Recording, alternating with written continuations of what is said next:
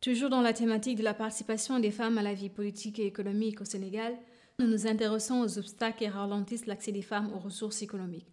En 2019, le Sénégal a préparé et soumis son rapport national sur la mise en œuvre de la déclaration et du programme d'action de Beijing. Le rapport a montré les progrès considérables réalisés dans la promotion de l'égalité des sexes et l'autonomisation des femmes.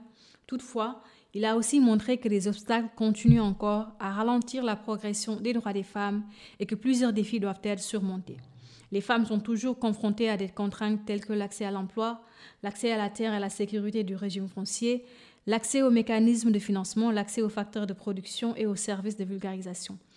Pour les hommes, le taux d'emploi est à 58,2% contre 33,9% pour les femmes. Le besoin d'emploi dans le secteur informel non agricole concerne davantage les femmes que les hommes, avec des taux respectifs de 37,4 et 19,5% Cette situation globale de vulnérabilité dans laquelle sont les femmes est exacerbée par les effets économiques de la pandémie du Covid-19. C'est Nabou Diassal, CEO du cabinet de conseil en relations publiques Global Mind Consulting, dans un entretien qu'elle nous a accordé, rappelle que, malgré toutes les initiatives portées par le secteur public et privé pour faciliter l'accès aux ressources économiques, les faibles taux d'alphabétisation font que les femmes ont encore du mal. Cela rend plus complexe le fait de pouvoir monter un dossier de financement, de défendre son projet et de le valoriser auprès des institutions. Selon elle toujours, les fonds ne sont pas ce qu'il y a de plus compliqué à trouver.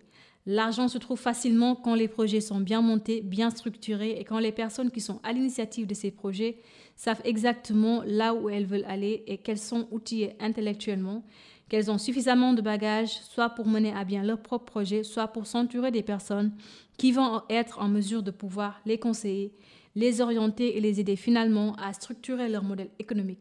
Et c'est une chose qui est fondamentale.